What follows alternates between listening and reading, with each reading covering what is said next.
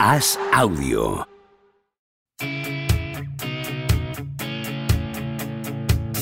¿Seguirá a Don Propia Puerta batiendo récords goleadores? ¿Creció Camavinga como Sidorf junto a un vecino brasileño? ¿Es cierto que Rudiger suda cocaína? ¿Veremos a Varela algún día tumbado en una varela? Javier Aznar y Enrique Ballester responden a estas preguntas y analizan cada jornada de Liga y Champions en Los Últimos de la Lista, un podcast original de As Audio.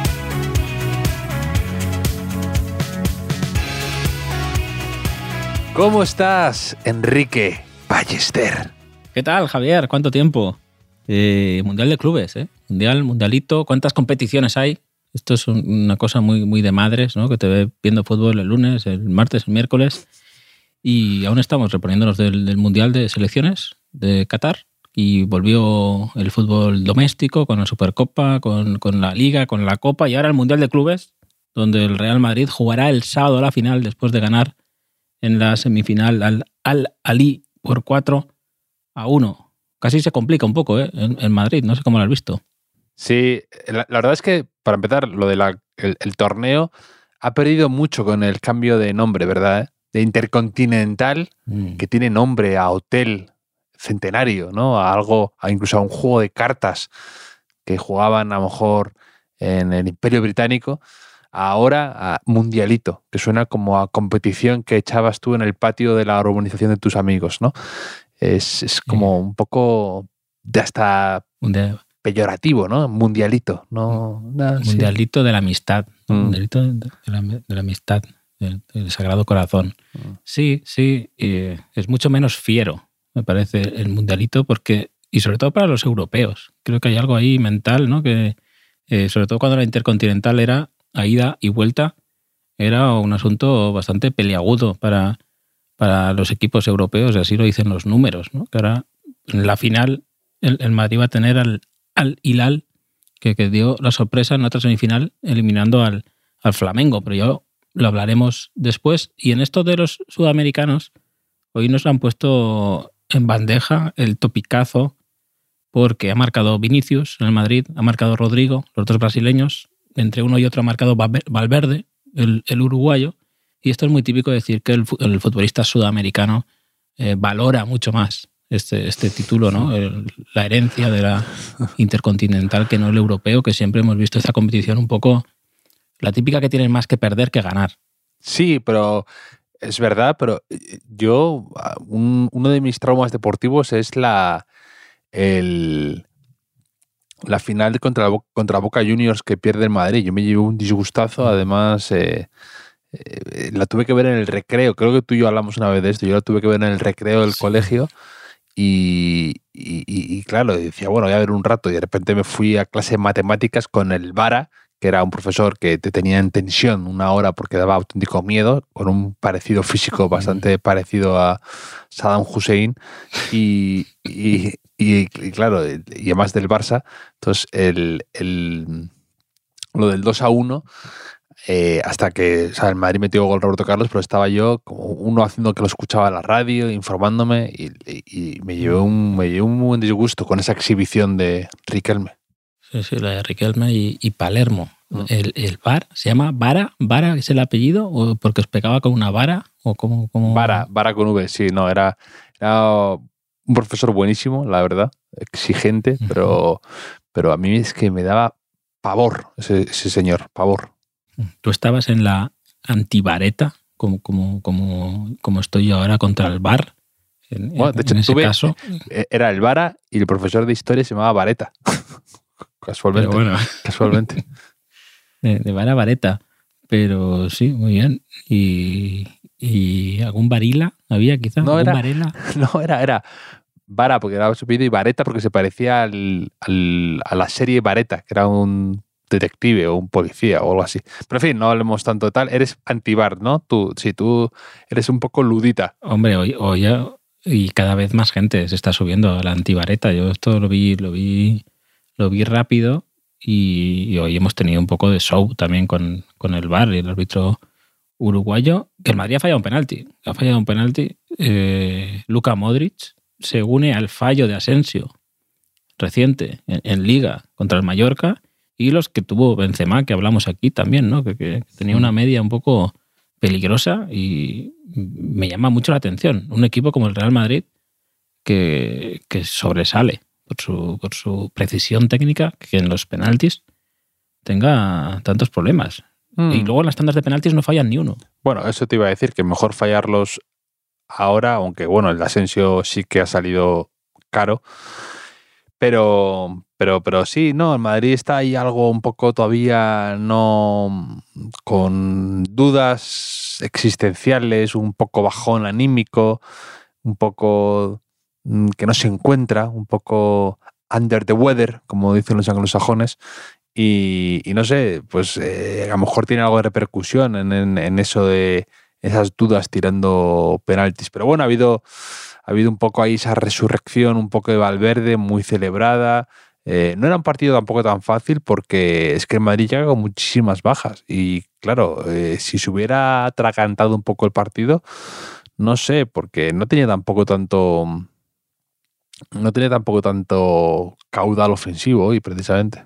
realmente cambio con impacto en el partido ha sido Ceballos, ha vuelto a estar muy bien y ha dado un pase muy bonito a Rodrigo para el 1-3.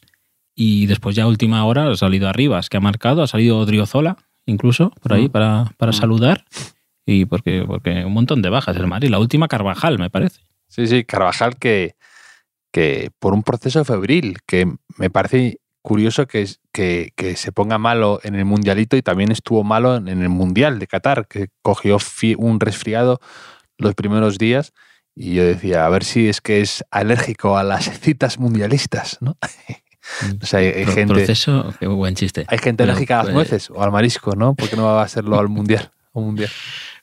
Eh, proceso febril es tener fiebre, pero con, con, estudios, ¿no? Un poco. Sí, sí, sí. Es como fliparse demasiado con el proceso. Además, yo alguna vez, alguna vez lo hemos hablado tú y yo aquí de también que siempre me llama la atención cuando algún jugador no va a un partido y dice, no, está, tiene, pues, se encuentra, se encuentra mal, tiene un poco de, está con un poco de fiebre o con gastroenteritis, ¿no? Y dices, no sé, cómo, cómo de mal te tienes que encontrar, ¿no? Para, para no poder jugar un partido importante.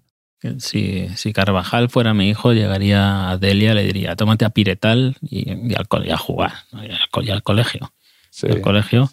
Eh, Carvajal, pero, pero, pero sí, vamos a ver, el Madrid igual recupera a Benzema para, para la final, dicen, quizá. Eh, a Carvajal también. Y ahí en la final tendrá enfrente al, al Hilal y no al Flamengo. Y yo es que vi, me apetecía el Flamengo, ¿eh? Javier, porque... Preciosa camiseta eh, del eh, Flamengo, una de mis favoritas. Y, además es que está al límite de la liga turca. O sea, parece más un equipo de la liga turca que de la brasileña, porque está eh, Arturo Vidal, o sea, el típico jugador que vemos en Turquía. De Arrascaeta le pega mucho Turquía también, David Luiz, Felipe Luis, pero mm, el Alilal, con, también con jugador perfil liga turca, como, como Vieto, por ejemplo, o Igalo, que estuvo en el, Granada. Mm. Y bueno, y Salem el Dosari, el, jugador de, Arabia Saudí, que, en el Mundial, eh, de hecho, fue el verdugo de la campeona de, Argentina. Eh, pues esos son los rivales que tendrá el Madrid el sábado. Sí, buen, buen símil lo del Flamengo, así un poco. ¿Dónde, dónde, ¿Por dónde pasó Juan Fran? En el Sao Paulo fue, ¿no? Juan Fran Torres. Sí, Juan Fran Torres estuvo en el Sao Paulo, que fue uno de sus movimientos. Hubo de repente tres movimientos muy random, que fue Juan Fran en el Sao Paulo, eh, Ribery en la Fiorentina y, y De Rossi en, Boca Juniors, ¿te acuerdas? Sí, sí, lo de De Rossi en Argentina sí que lo recordaba, pero lo de Juan Fran, eh, no. Sí, sí, Juan Fran Torres estuvo en el, en el, ¿eh? en el en el Sao Paulo y luego, bueno, Felipe Luis se fue al, al Flamengo también con Arturo Vidal y, bueno, no, no, tenía mal equipo, ha ganado la Libertadores últimamente varias veces y, y tienen allá a Gabigol y todo esto, así que bastante, dentro de lo que cabe, bastante sorpresa lo de este que a mí Vieto me gustaba y fue uno de los primeros que tuvo, que descubrió Simeone y luego en el Villarreal lo hizo muy bien y de ahí no, no, no salió mucho más adelante su carrera. Sí, sí, yo recuerdo cuando lo fichó el Villarreal, que lo tenía casi hecho el Valencia, pero el Valencia estaba en uno de esos, estaba en uno de esos momentos suyos ahí un poco convulso, que no tenía cash, no tenía, no tenía liquidez, y aprovechó el Villarreal y, le adelantó. Y tuvo un año buenísimo en, el Villarreal con un montón de goles. Y que era, me recordaba a uno de los ídolos de tu amigo, un poco Nilmar, era en algunas cosas. Y nada, se fue al Atlético de Madrid y, se acabó Vieto casi. ¿eh? eh pero, luego, luego fue a Valencia.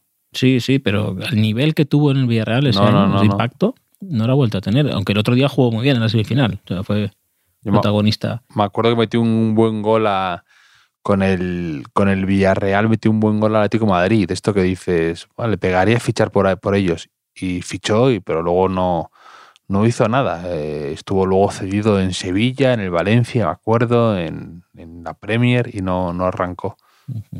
Pues nada, pues igual tiene ahí el Don Fútbol, le está reservando una, una sorpresa el sábado para, para Vieto. Mm. Y, no sé, es un poco mm, otra cosa que no que, ha perdido un poco encanto esta competición es el horario. Cuando se jugaba en Asia, era como te has dicho antes, estabas en el cole por la mañana, hasta hace poco eh, todavía. Yo recuerdo estar en, una función de Navidad de mi hija creo que la primera o la segunda, y mm, ver cómo ciertos padres salían para ver un partido que estaba jugando al Madrid, con, creo contra un equipo, el Casima o algo así. No sé si te, era... te, digo que también si estuvieran jugando fuera el Orcasitas contra el tal, también lo hubieran ido a ver por, por no tragarse una de esas eh, funciones infantiles. Pero si fueron los Reyes Magos y todo. Javier no, no, tiene sentimientos, ¿eh? no tiene sentimientos. Y yo bastante orgulloso ahí aguanté, aguanté, me limité a sacar el móvil y mirar el Life Score, a ver, actualizando, pero aguanté ahí para que no se traumatizara a mi hija, que ella se habrá traumatizado por otras cosas, evidentemente, siendo, siendo, siendo mi hija. Pero ahora, el sábado, eh, con la jornada de liga por ahí, un poco medio escondido el, el torneo. Y, bueno, mm, yo es que del Mundial de Clubes, no sé si me quieres contar algo más, Javier. No, no mucho más. Eh, que a veces, pues tiene algo, hay algún, hay algún invitado sorpresa, algún jugador que se reivindica. Me acuerdo hace unos años con cuando, entrenaba Solari en Madrid, que de repente fue un poco el momento de Llorente en el Real Madrid y, y jugó bien, marcó un gol en la final y estuvo muy este, titular y muy... Otras veces fue Bale también, que a lo mejor venía de una lesión y se reivindicaba. Y hoy un poco también algo Ceballos, que ha metido ese pase muy bonito, que ya mucha gente me ha puesto, me ha comentado, me ha escrito, me decía, es como el pase de Guti. Yo, a ver, vamos a ver, vamos a ver también, vamos a ver yo también un poco que no cualquier tacón es el pase de Guti. De hecho, de hecho, el pase de Guti no es especial porque sea un tacón, sino porque tiene la portería vacía y prefiere dársela a un compañero. Es el gesto, ¿no? No es tanto el, taconazo técnico, sino es la elección extraña que hace. Claro, está de cara. Y basta de. Cualquier taconazo es, es Guti ya. Claro, claro. No, y Guti está de cara a la portería, de frente a la portería. Eso voy. Y el taconazo va hacia, hacia atrás. Aquí está de perfil, ¿no? y es más es, es, es, verdad. Buena matización, Javier. O sea, no, no hay que prostituir el término taconazo de Guti, porque si no se pierde la esencia. Pero es que yo, es que estoy, ya sabes que a mí el fútbol, eh, estoy en un momento de mi vida que el fútbol es, es una opción, es una, no, me da de comer, es, una categoría secundaria. ¿no? sería, eh, si tuvieras que programar una noticia en la web, pondrías categoría principal memes, y categoría secundaria, fútbol. Ya, en, mi cabeza está, está así. Y es que encima tenemos oyentes, Javier, que, que me provocan un poco con, con, los memes. El otro día me escribió Juan Jesús, Juan Jesús Sánchez, y, y me dijo, eh, aquí hay un meme, aquí hay un meme, me dice, si, si Easy del Rayo, porque el lunes, el lunes hubo jornada de liga, ganó el Rayo, que va quinto, o sea, entonces es fascinante el Rayo de Iraola, que lo quiere el Leeds, he leído por ahí, pero que como encima es un tío noblote, se va a quedar en, el Rayo hasta final de temporada. eh, ganó el Rayo 2 a 0 a la Almería con una asistencia de gol de, de Easy. Y me escribió Juan Jesús y me dijo, mm, eh, hay un meme con Easy, ese modelo de meme que tanto me gusta, Javier, que hemos comentado alguna vez, de un futbolista que si es inglés, pues vale más dinero que si es brasileño, sabes lo que te digo, ¿no? Sí. Pues me dijo, si Easy fuera inglés, eh, ¿cuánto valdría y cómo se llamaría? Teníamos una duda ahí de si se llamaría What If, Easy, ¿no? Easy, What If o And If. O sea, si tiraríamos por lo literal o lo gramaticalmente correcto. Eh, Aquí, un poco sección Escuela Oficial de Idiomas, que hacía mucho tiempo que no, que, que no salía. Entonces, eh, Juan Jesús empezó a preguntar a sus amigos, ¿no? Me, me, me enviaba capturas, me enviaba capturas de sus conversaciones en WhatsApp ahí discutiendo si era and if o what if. Y al final le dije, mira, esto vamos a hacerlo bien.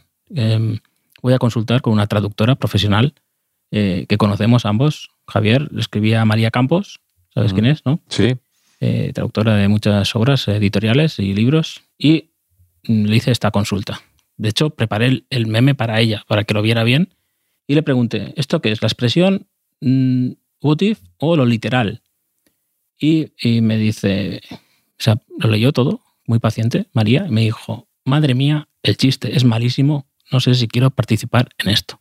Fue un, un duro golpe que yo, que yo entiendo, pero al final conseguí su, su, su análisis profesional que me dijo que era mm, what if, what if. Es decir, el meme queda así, Javier. Easy, 5 millones. Isichenko, con la bandera de Rusia o de Ucrania, quizá mejor ahora. 15 millones. Después, Isiño, con la bandera de Brasil, 40 millones. Y What If, What Mm. If, 90 millones, 90 salmones, valdría Easy si fuera inglés. Que me recuerda, memes. me recuerda a uno, memes. a uno de esos chistes. Po- po- Podría decir en mi top 20, ¿no? El de el que va un tipo a una academia de inglés y pregunta, ¿es esta la academia de inglés? Y otro le responde, if, if, between, between. sí, sí, entre, entre. Muy, muy bien explicado el chiste, Javier. Es por si, por si alguien se perdía un poco, si, pues había un poco de lost in translation, no quería... Sí, sí. Un poco sección EOI también. Un poco Eh, Sí, es muy exigente este podcast y no queremos que haya rezagados, que no, oye, que, que no nos sigan este, este paso vertiginoso que, que, que tenemos. Enrique. Hoy, hoy también eh, eh, el récord de LeBron James, también has visto que, que ha batido el récord de Karim Abdul-Jabbar, histórico de anotación en la NBA. Y también me ha dado pie a, a uno de mis modelos de memes favoritos, ¿no? Porque he entrado a Twitter esta mañana y había un montón de gente eh, criticando que todos los que estaban detrás de la canasta, menos una persona, estaban con el móvil grabando a, a LeBron James, ¿no? En lugar de disfrutar el momento, que eso se dice mucho, ¿no? Yo he usado el clásico ese de poner la imagen con los móviles y luego poner una pintura medieval donde se están ahí apuñalando y matándose y poner a la izquierda la dictadura del móvil y a la derecha ni un solo teléfono, solo gente disfrutando del momento, ¿no? Que es algo muy bonito. Y eso otro, yo es que eh, ya te he dicho alguna vez que yo aspiro a comunicarme un- únicamente con memes, con la gente. Y si acaso, explicarlos después, que- que es algo que, ¿Quieres, que por desgracia hay gente que no lo destilar, entiende. quieres destilar todo el lenguaje, la filosofía, la ciencia en 10 memes que tú puedas ir eh, compartiendo? Cuatro, 10 modelos de, de memes que hay todo lo que tienes tú en, en tu cabeza, Sí, sí, que es sí. algo insondable, todo quede destilado en esos modelos de memes que sean intercambiables, que puedas jugar con ellos y que ya todo tu, toda tu obra, todo tu pensamiento quede plasmado a través de ese signo, ¿no? De ese, o sea, de ese método de comunicación que son los memes. Claro, claro. O sea, ¿Qué diferencia el meme de una obra de arte o de un tratado filosófico? O sea, el mito de la caverna de Platón no es acaso ya el primer meme de la historia, ahí con las sombras, ¿no? con, con- con las antorchas. Yo, yo Bueno, no gracias tú- explicarme el mito de la caverna, también te lo agradezco. Como yo el chiste. te agradezco, te agradezco. Pensaba que me hablabas de otro mito de la caverna de, de Platón. if, if, pero, pero ¿Tú crees, Javier, hablando de, de- de luces, ¿tú crees que, que estoy alejado de, de las luces, Javier? Ya te estoy viendo por dónde vas. Te estoy viendo por dónde vas. Sí. Es que ta- también estos días hemos amanecido que, que en el Mundo Sonoro, Mundo Sonoro han escrito una, una crítica de nuestro podcast. No sé si estás al, al tanto, creo que sí. Yo, yo siempre Sí. fantaseaba con salir un día en, en que en Mundo Sonoro, pero porque criticaran al- algún disco, ¿no? que yo tocaba el, el bajo en, en un grupo de hardcore melódico o de, o de post-rock, ¿no? el, el típico bajista interesante, sexy, que toca de espaldas al público, ¿no? Eh, así con mucho mundo interior. Sí. Pero resulta que no, que, que hemos aparecido en el mundo sonoro eh, en, en una sección que tienen de críticas de, de podcast, ¿no? que, que- que no, no existía y, y estamos muy agradecidos. La- la- creo, creo entender que es bastante buena la, la crítica, ¿no? ¿no, Javier? So- Sobre todo para ti, sobre todo para ti, porque eh, eh, escriben aquí, en- entre otras cosas, ¿no? Dicen, "E- en clave de humor y camaradería, esto es bonito, Javier, Javier Aznar conduce, ¿cómo que conduce? O sea, ¿qué quiere decir? Que, decir, ¿cómo estás, Enrique Ballester? Ya te convierte en conductor, ya no sueltas el volante a Es, partir de es como de el esa director de frase. orquesta con la batuta. No parece que haga sí, mucho, sí, pero al sí. final es un elemento que pone orden. Sí, sí, conduce este proyecto de Ash Podcast, que creo que es, au- es audio, pero bueno. Y Enrique Ballester hace de comentarista. O sea, yo, yo ya me limito. Tú, A tú los conduces, A tocar Y yo las palmas. tú, tú conduces y yo comento. Bueno, Que quería Vale. ser bajista de un grupo y acabaste siendo el de los coros, el de las palmas. Sí. Eh, y aquí yo noto, aquí noto aquí una cierta diferencia cuando habla de ti y cuando habla, habla de mí. No sé si es cosa mía, Javier. A ver. Dice, la faceta de podcaster de Javier Aznar, premio Ondas del pasado año, en Hotel Jorge Juan, más intelectual, deja paso a su pasión por el fútbol sin perder su liviandad bien entendida y su clase. Algo más difícil de encontrar y que supone una de sus señas de identidad también escribiendo para Vanity Fair. O sea, es difícil que alguien escriba algo mm, con, con más admiración. Ni una mentira persona. ahí, ni una mentira, Enrique. y si no, desmiéntelo, como diría el No, es del que- chiringuito aquel, que luego acabó la cárcel, François Gallardo. Alguien se lo desmintió bien, bien, bien desmentido. ¿eh? Pero aquí dice, sigue, sigue la crítica, dice, Enrique Ballester, en cambio, en cambio, o sea, se destapa en el universo podcast como un Sancho, Jadon Sancho, me parece, bromista y ocurrente, alejado de las grandes luces, alejado de las grandes luces. Qué manera más sutil de llamar a alguien tonto, ¿no? No sé. Y sirve de voz de ese público que vive el fútbol como un instrumento para divertirse. O sea, tú eres la intelectu- intelectualidad y yo me ocupo de los oyentes un poco más tontos, un poco la perrunia. La perrunia del fútbol es, es, mi, es mi asunto aquí. ¿Qué te parece, Javier? Luces. Ya me, dijo, ya me dijeron en el aeropuerto que tenía el brillo apagado. Las luces. El brillo apagado, ahora- es verdad. Y ahora que me, ahora me alejo de las luces. Un poco, un poco peor. Pero sigue esto, ¿eh? Sigue. Bueno, es muy larga la, es muy larga la crítica. Y, y al final, al final dice, el humor de Aznar y Ballester, como comentábamos, al igual que su análisis, es puramente subjetivo y personal. No esperen ustedes pizarras ni análisis sesudos. Pero vamos a ver, o sea, decir muy mío, muy mío cada vez que un zurdo hace algo, no es un análisis, eso, sesudo. Javier, ¿qué pasa? ¿Los No memes no son pizarras, acaso? Eh, ¿No es un sé. lienzo en blanco, acaso un meme? No, no lo sé. Hedonismo, anécdotas, historias y amigos. ¿No era el fútbol? Todo eso. ¿No era el fútbol? Solo eso. Este final me gusta bastante. ¿eh?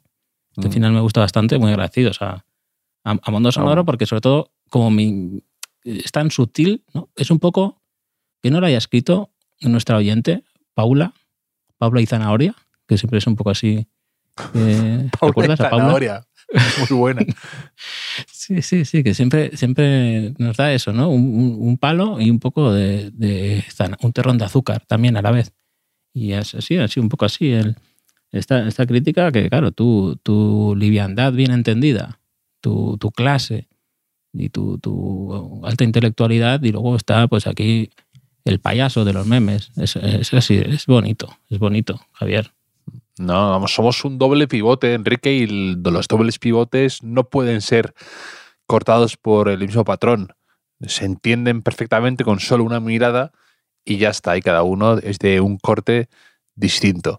Mm, Y, pues efectivamente, tiene que haber redondos y tiene que haber diarras aquí.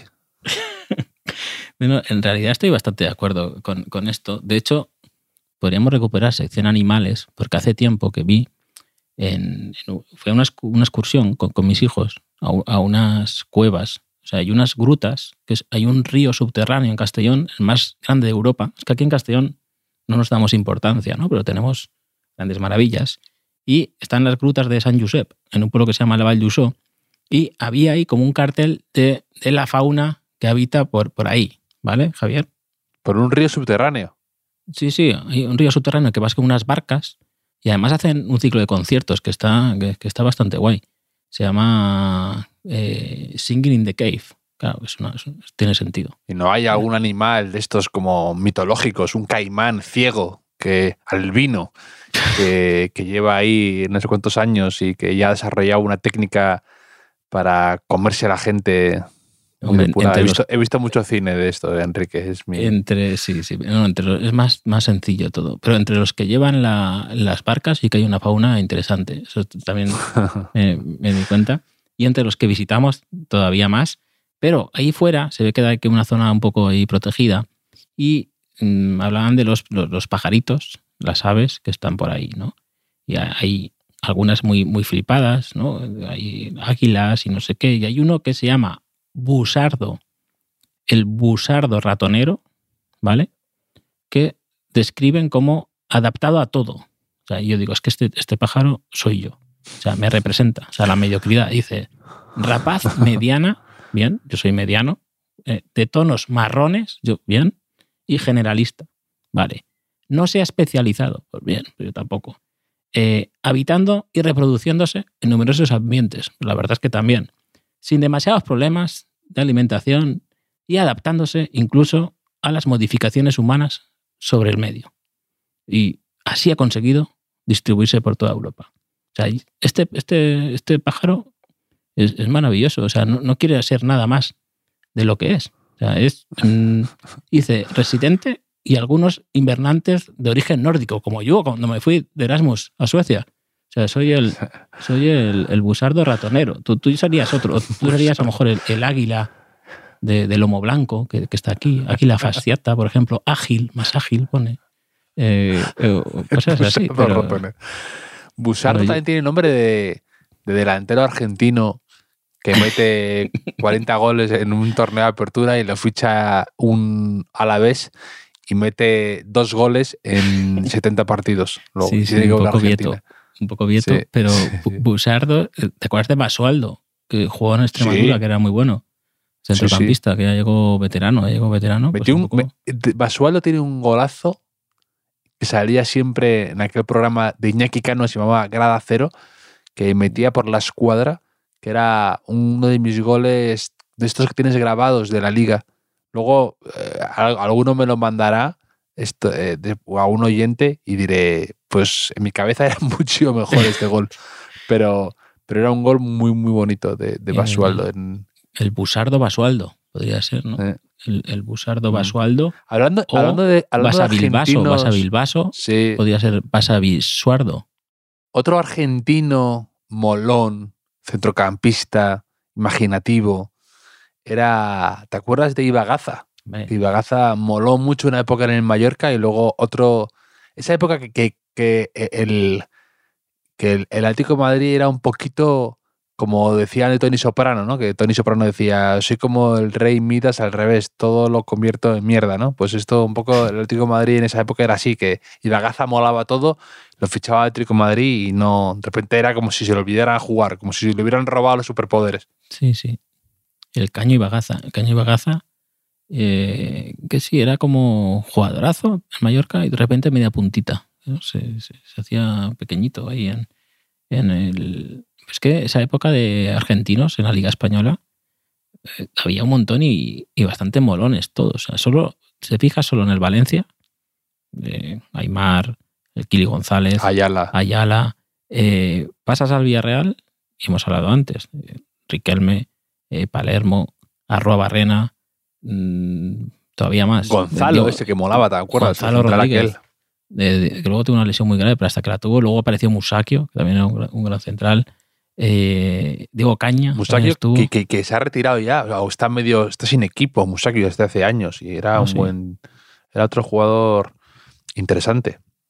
Jugó en Sí, Milán, pero, luego, pero luego ya sí, un poco clase. El Tenerife, el Tenerife, eh, por supuesto, redondo en su momento, pero luego tuvo a La Mm. Torre, eh, tuvo Este, al Barullo. Marioni, Barullo Marioni, que también lo tuvo el, eh, el Villarreal, el Zaragoza con Gustavo López, eh, con Avioncito Rambert. Es que además molaban los nombres y las pintas y todas esas cosas, ¿no? Eh, Cáceres, Darío Franco, Mm. anteriormente, Snyder. Había otro, había otro, ¿no? Era Duré, ¿no? En el, el Extremadura, era bueno. sí, con Melenita. o- Jugaba el Cookie Silvani, el Cookie Silvani. Cookie Silvani, era, era el siguiente, ¿eh? ¿Cómo, cómo te conozco? Que, que iba, iba a caer Silvani.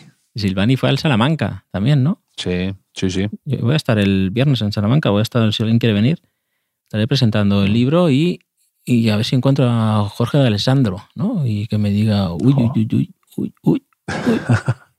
Y que te diga que si metes una cazadora en la nevera sigue siendo una cazadora, ¿no? Sí, sí, sí. Una de sus grandes reflexiones. Pero me preocupa un poco el, el frío de Salamanca, Javier, y visto que hace frío también en el Mundial de Clubes, y es que he leído en el diario AS que Upamecano, ¿recuerdas a Upamecano? Sí. pues con, con ese nombre, que, que es UPA, UPA Dance y Mecano, es una paradoja que ha explicado que está teniendo problemas con la voz, que, que se queda afónico en los partidos de tanto gritar y que está, En Múnich. sí, sí, claro, Juan el Bayern de Múnich, se ve que hace frío allí también y pues está eh, en ese proceso de buscar una solución médica a los problemas de voz, que, que es un poco... eh, a mí me está pasando, ¿no? Es que De- ya no hay, ya no hay centrales de. Ya no hay centrales de los de antes, Enrique, de estos que se encendían una cerilla raspándose en el pómulo de su cara sin afeitar, ¿no? Cuando eran tipos de verdad duros. Gente con cicatrices, con pinta de poderte apuñalar en un corner, ¿no? Ahora es que me quedo sin voz, es que no he tomado jengibre. Sí, sí, Venga, pero, hombre, pero es que está entrenando. casa, Upamecano. Está entrenando, sí, bueno, en- entre Carvajal, que, que- que tiene fiebre, Eso, eso voy, y, sí. y el otro, pero es que Upamecano está entrenando con un cantante de ópera para eh, mejorar la voz y, y no tener, o sea, saber cómo, no sé, eso que dicen, ¿no? De gritar desde el, desde el estómago, ¿no? Desde el esófago y no, no la garganta, Sí, sí, no, sí. no quemar la garganta. Sí. Hombre, es importante ¿eh? Hacer ejercicios de, del diafragma, respiración, todo eso. Sí, no, no, no, no está mal. Pero imagínate tú eso, ¿eh? ser toda la vida en el conservatorio, eh, escuchando música clásica, escuchando óperas, soñando un día con cantar la escala de Milán y al final te acaban contratando para enseñar a gritar a un central del Bayern de Múnich, ¿no? Y dices, bueno, no era esto lo que soñé, como Enrique Ballester en, en, en Mundo Sonoro, ¿no? Tú esperabas salir ahí con, con J de los planetas Sí, sí. y te encontraste con Javi, con J de Javier Aznar. Eh, Eso os decían también los cantantes de hardcore melódico, ¿no? que, que cantaban ahí muy la garganta, muy guturales, que, que- que tenían una vida limitada, si no aprendían bien a, a Mm. cantar. Y Bueno, hice- eso pasa, sí, eso pasa muchísimo, pero hay, hay muchos de estos que no saben cantar. Ha pasado con, bueno, el de Cabina Durante Diego el otro día estaba sin voz también por eso, Mm. o, o Adele ha tenido muchos problemas, o Adele sabe cantar, pero que tienen... Abel sabe no cantar y Diego no, ¿no? Estás queriendo decir. No, no, no, no, no. Diego está alejado de las luces también, quizá. No, pero mira que dice Upamecano, igual le puede pasar el, el contacto del profesor. Dice, mejoré mis cuerdas vocales, cantábamos juntos, me enseñó ejercicios y he adoptado un tono más profundo que es menos dañino para las cuerdas vocales. A lo mejor Carolina Durante empieza a ser café quijano, ¿no? Si, si- si va con, con este cantante. Dice, ahora puedo gritar fuerte y dar instrucciones en todo el campo. También te diré que hardcore melódico es un poco oxímoron, ¿no? ¿No? Sí, pero Es es, es como- el hardcore era muy hardcore. Hardcore melódico. Empiezas muy fuerte hardcore y luego melódico. te vas así, te vas viniendo abajo. Sí, sí, ruido con melodía. Es, para, era para los, para los blanditos como yo, un poco, ¿no? Eh, sí. A mí me gustaba, no sé qué grupos pueden meter en, en hardcore melódico español de esa época. Eh, bueno, es, o sea, es un poco derivado del punk, ¿no? FX era como un mítico, pero luego estaban todos estos grupos de Bicor de Barcelona, de Infinite Sympathy o Stand Still al principio, ¿no? Esos grupitos. Eh, me molaban bastante. Y, Sí, un poco punk y pop ese, ¿no? Que se puso de moda todos estos. Eh, en, en, Estados Unidos, pues. Sun 41 y cosas así que eran más. Con, pues sabían, les gustaba mucho el tema heavy metal, Iron Maiden, lo escuchaban mucho y tal, pero te metían sus melodías más suavecitas para, pues como las baladas de los cantantes de los grupos heavies, ¿no? O rockeros. Tenían baladitas también, ¿no? Pues una de palo y zanahoria, Enrique. Sí, palo y zanahoria, Paula y zanahoria. Eso es, esa es la receta de, la vida y la que llevaremos también aquí hasta el que volvamos a hablar el fin de semana, ya con, la final del Mundial de Clubes, con, con partidos de liga que tiene una difícil salida el Barça, que va a jugar contra el Villarreal a domicilio y más cosas que habrá por ahí, que hablaremos. Algún meme nuevo nos enviarán, espero. Lo estoy deseando, como siempre, poder charlar contigo, Enrique, y saber de nuestros oyentes. Bueno, intentaré caminar hacia la luz, Javier, con tu ayuda. Un abrazo. Un abrazo, Enrique.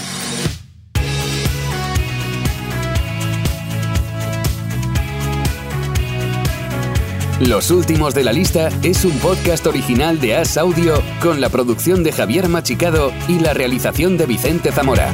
Síguenos en redes sociales, arroba As Audio. Puedes escucharnos en la sección de podcast de as.com, en la aplicación del diario As o en tu plataforma de audio preferida.